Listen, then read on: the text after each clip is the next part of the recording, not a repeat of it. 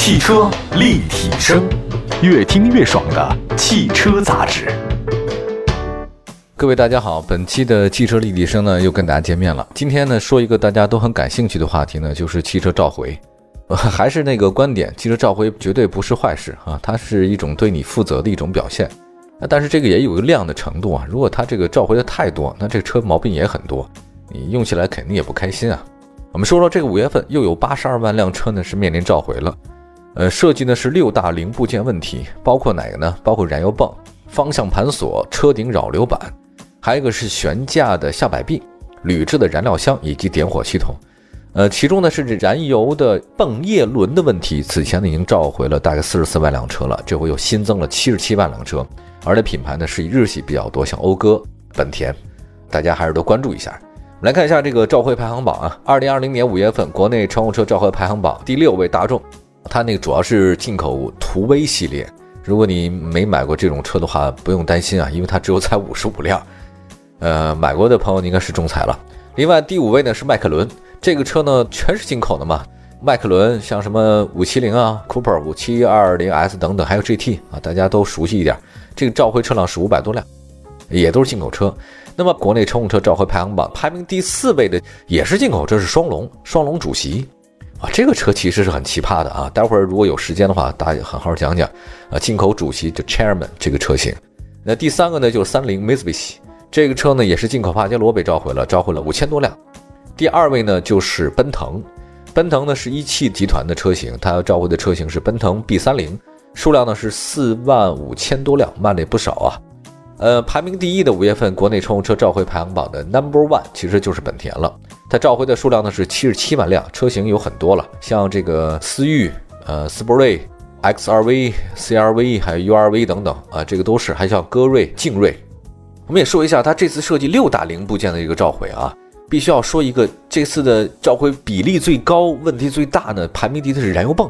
燃油泵呢，大家应该算是了解，但是又不是那么了解一个东西啊。那它是干嘛用的？我先说一下，燃油泵的是电喷汽车里面的一个基本组成部分，就是在你这个发动机运转和启停的时候，它这个工作的一个东西。它的功能就是把那个汽油从那个汽油箱里面吸出来，然后加着压，再输到你那个供油管里面啊，就是这个功能。它泵嘛。相当于那个水泵要把水吸出来，它就是吸油。之前也有同样的原因啊，不仅仅这次本田讴歌比较倒霉啊，之前是四十四万辆是丰田三菱也都召回过。那这五月份呢是本田召回比较多，像广本、东本这两家嘛，召回七十七万辆。他说啊，是燃油泵里面那个叶轮，它泵里面要加压呀，对不对？把那个油吸出来，从油箱吸出来，它需要有个叶轮。它制造这个叶轮的过程里面，它据说是树脂成型条件不好。导致这个叶轮树脂密度不足，就说它不够硬啊，质量不好。做这个吸油的这个动作，或者说在运转的时候，它这个叶轮会因为燃油影响发生变形，密度不够好，所以油它会进入，导致膨胀了。那膨胀就完了嘛？甭管说这叶轮膨胀还是人膨胀都没戏。结果它一膨胀了，你想想看，它本来严丝合缝，那个燃油泵没多大嘛，它这个一膨胀之后，它就跟周边的那个燃油泵的壳它就发生摩擦了。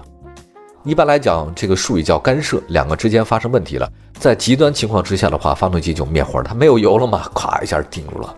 所以这个很危险。呃，相关车型的话呢，我看了一下，是一八年七月份到一八年十二月底生产的广汽本田的风范，这次被召回，还有奥德赛呀、冠道、缤智、飞度、凌派、雅阁、讴歌、东风本田的，像刚才说到那些车型啊，还包括艾力绅啊，这个讴歌的 R X、CDX、TLX，它都是被召回的。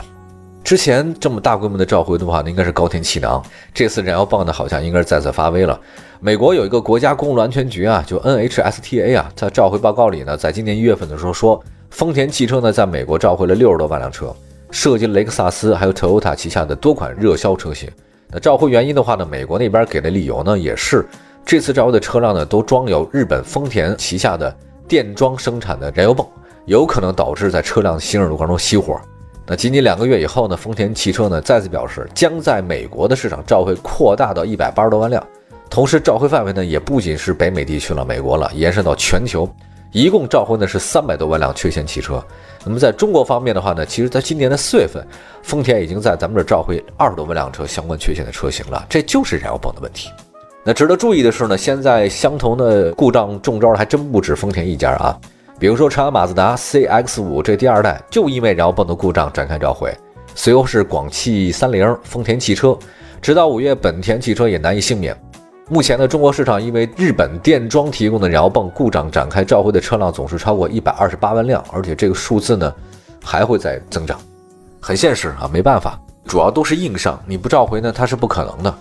我看到了，主要这次燃油泵的问题还是集中在日系，像咱们国内刚才除了说到的像本田以外，丰田也有，还有雷克萨斯也有，还有三菱、广汽三菱也有。另外还有一个就是长安马自达，大家知道的话，这个是去年九月份的一个召回，长安马自达召回数量也是挺多的。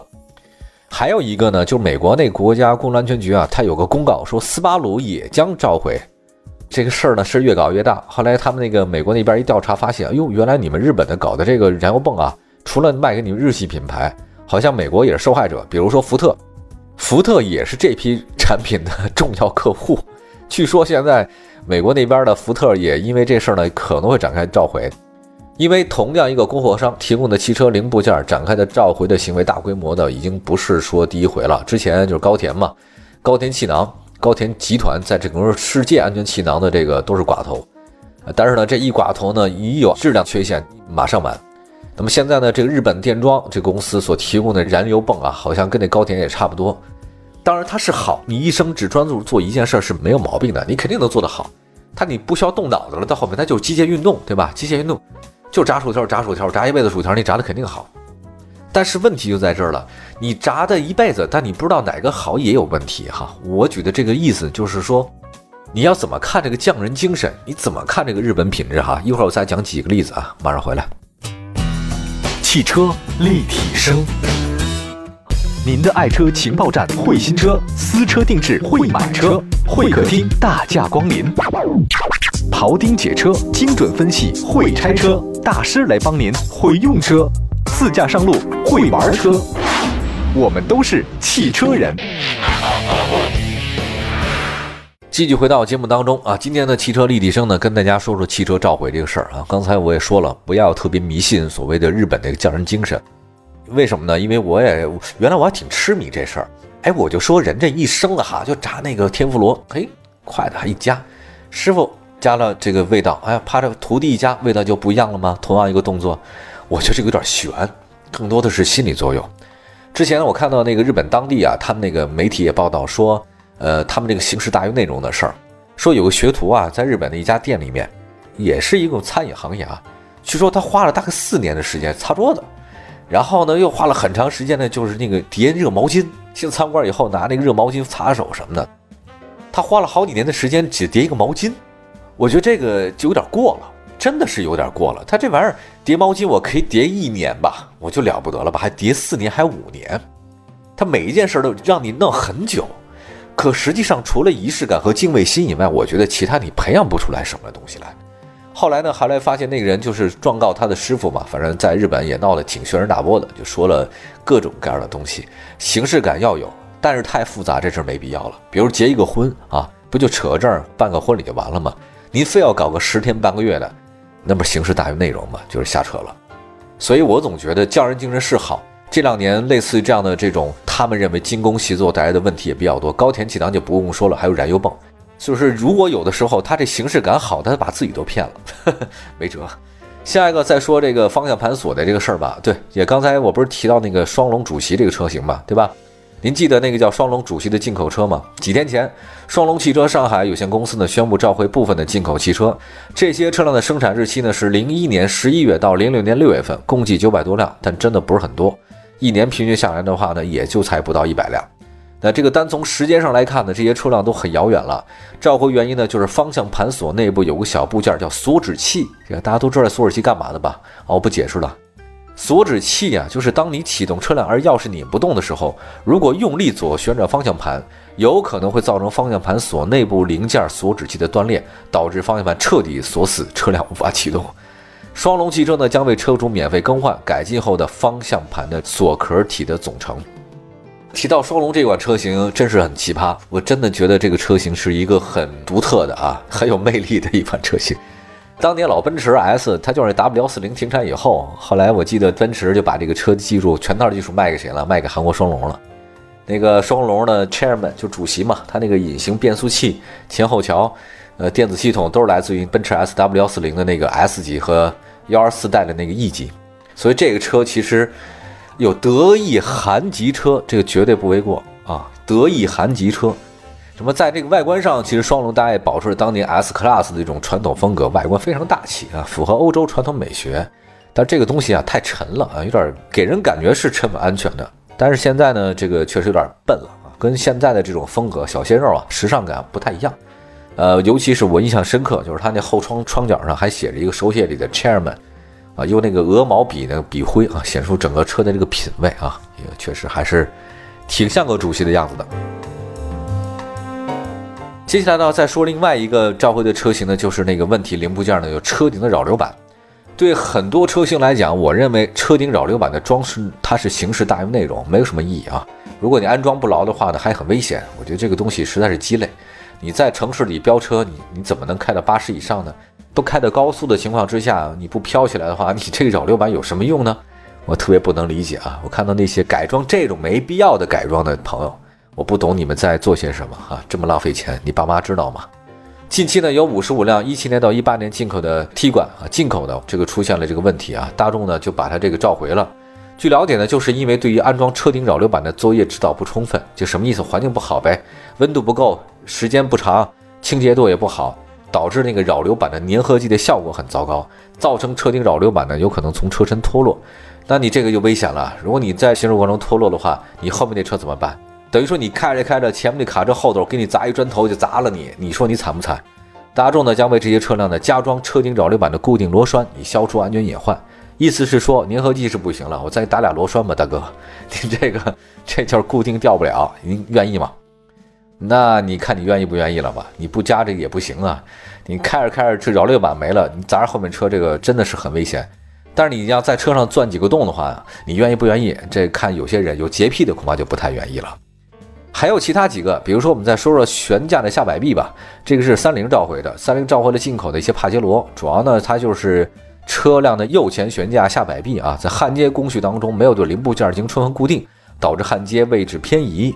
那这个极端情况之下呢，车辆你制动的时候就刹车，会导致这个焊接部位脱落啊，啪就垮了架了。这个意思就是崴了脚了呗。大家可以了解了解，因为我原来那个车就换过一次下摆臂。再看一下铝制燃油箱，这个出现比较少，才五百多辆，而且都是迈凯伦哈。但是就是因为迈凯伦才受到大家关注的。迈凯伦汽车公司召回了这一六年到二零二零年进口的迈凯伦五七零 S、七二零 S，还有包括 GT，一共五百多辆。召回信息呢，其实就是它铝制的燃料箱下方的泡沫垫